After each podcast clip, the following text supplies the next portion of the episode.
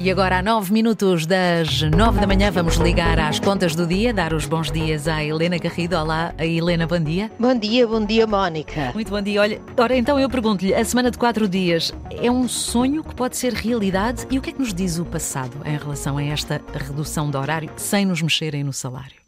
Passado, Mónica, diz-nos que é possível, uhum. que uh, não é um sonho e pode ser uma realidade.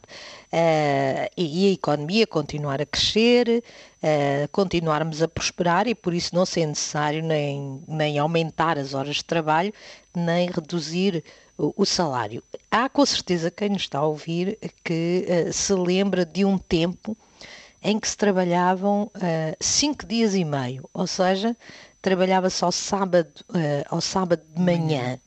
E, e, e, é nos Estados Unidos que se começa, que começa a semana de cinco dias. Em geral é atribuída à RE4, que é o pai da marca de automóveis Ford, mas há relatos de ter começado mais cedo. Uh, e em 1908 1907, eh, numa fábrica em Nova Inglaterra, aparentemente para resolver um conflito entre judeus e cristãos. Como nós sabemos, os judeus têm como dia santo o sábado, uhum. os cristãos têm como dia santo o domingo e uh, uh, uns ficavam zangados com os outros por, uh, por terem esses dias sem trabalhar. O, o, o que é que quem era o dono da fábrica resolveu para conciliar uh, os dois grupos? Uh, deixou dois dias sem uh, se trabalhar e o sábado e ganhou-se o sábado. Depois, mais tarde, com a Grande Depressão de 1929, a semana de cinco dias acabou por se generalizar, até porque, como havia pouca atividade produtiva, eh, era preciso para garantir o emprego, no fundo, era reduzir o horário de trabalho, um bocadinho como os layoffs que fizemos por aqui no tempo da pandemia e que algumas empresas, infelizmente, também estão a fazer agora por causa da subida do preço da energia. E, e, e em Portugal, eu diria que isto se começou a generalizar na década de 70 falava-se da semana inglesa, ou seja, quem não trabalhava ao sábado, sábado e domingo, tinha aquilo que se designava a semana inglesa.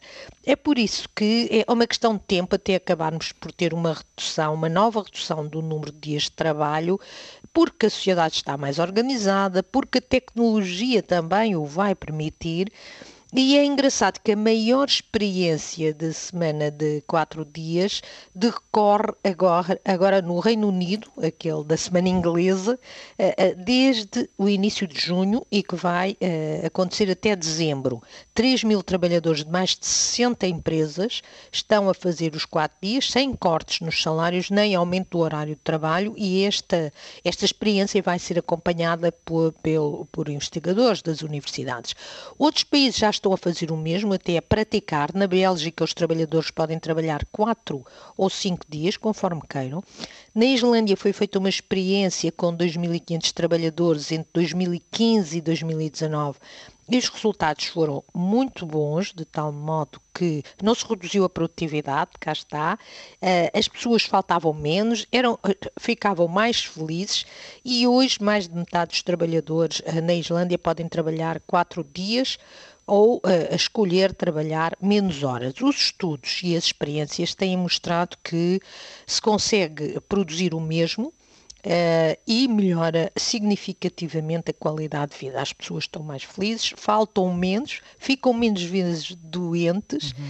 e trabalhar menos horas também não significa ser menos produtivo, assim como trabalhar mais horas também não significa ser Ora, mais, mais produtivo. Aliás, as estatísticas mostram, há um exemplo clássico que é o exemplo dos Estados Unidos, que é um dos países onde se trabalha mais horas por semana e nem por isso a produção por hora é a melhor uh, do conjunto dos países, por exemplo, da OCDE. No uhum. conjunto dos países da OCDE, é de facto os Estados Unidos que têm a maior produção anual, a produção por trabalhador anual, mas quando se vai ver a produção por hora, estão sete países à frente dos Estados Unidos, como é o caso da Irlanda, ou da Noruega, da Dinamarca, da Suécia.